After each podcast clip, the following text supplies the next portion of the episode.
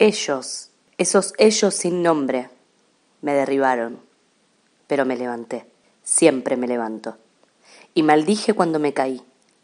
Muchas veces soporté la caída. Nadie mueve a una montaña salvo ella misma. A ellos hace mucho los llamé yo.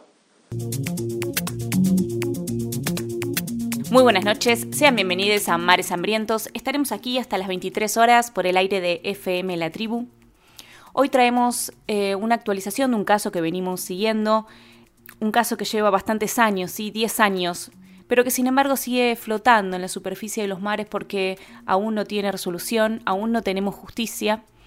Y es el caso de Luna, que hoy en día es una joven, pero que mm, esto ocurrió cuando ella era una niña y enfrenta un proceso judicial contra su progenitor, abusador, como decíamos, hace más de 10 años. Para quienes no, no recuerden o bueno, se estén enterando un poco de esto ahora, un breve repaso. Luna fue víctima de abuso sexual de forma constante y sistemática entre los 6 y los 9 años. Su mamá fue quien detectó la situación y realizó la denuncia. Entonces, la pequeña Luna fue sometida a, pericias psicológicas, fue evaluada por psicólogos y psicólogas en el juzgado interviniente, también en la policía.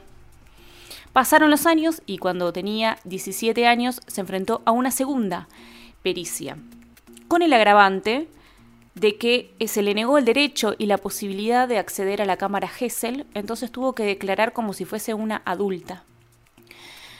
A pesar de todas estas violencias que se suman una tras otra, ¿no? Luna contó con claridad y con dolor los abusos que sufrió. Hoy en día la causa está en manos de la Fiscalía Nacional número 3 de la ciudad de Buenos Aires.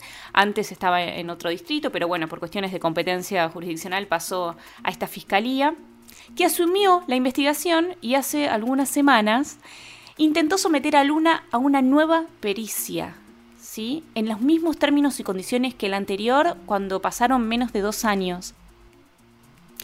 Mientras a Luna entonces se le exigía, se la pretendía someter a una tercera pericia cuando las pruebas ya estaban, su abusador continúa en libertad y nunca fue sometido a una declaración indagatoria.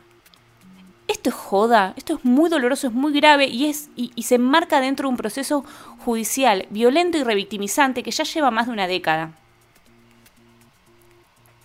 Sin embargo, gracias a la lucha de su mamá, a la de otras madres protectoras y el equipo hermoso que forma parte de Mundanas, esta agrupación feminista que lucha contra la vulneración de derechos de las infancias, y el enorme y el enorme apoyo y lucha del colectivo feminista, la Fiscalía dejó sin efecto ese pedido de nueva pericia para Luna.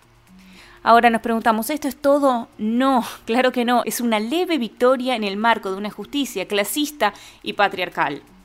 Y mientras exigimos una reforma judicial feminista, pedimos como mínimo que se deje de revictimizar a las denunciantes. Pedimos que se llame indagatoria el imputado, que recordamos que es el progenitor, porque no cabe la palabra de padre, ¿no? Es el progenitor de Luna.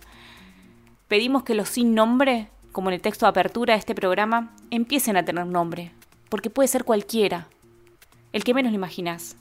Basta impunidad para los abusadores, y las víctimas no quieren revincularse con su agresor. Hola. Queremos juicio y condena, justicia para Luna y para todas. Y mientras tanto, bueno, mientras tanto acá estamos, acá nos tenemos, para darnos la mano fuerte y firme y levantarnos después de una caída. Porque ese es nuestro poder. Estos mares hambrientos, que no te tape la ola.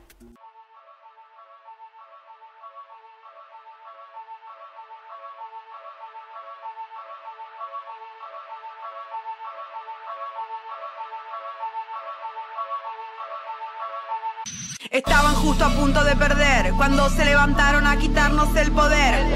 Estábamos a punto de poder, nos vallaron las alas y perdimos el poder.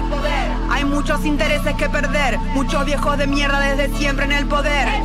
Se ve que tienen miedo de perder, se ve que tienen miedo, mucho miedo, mucho miedo de perder. Ahora que la llama se prendió, se ilumina la historia y ya sabemos que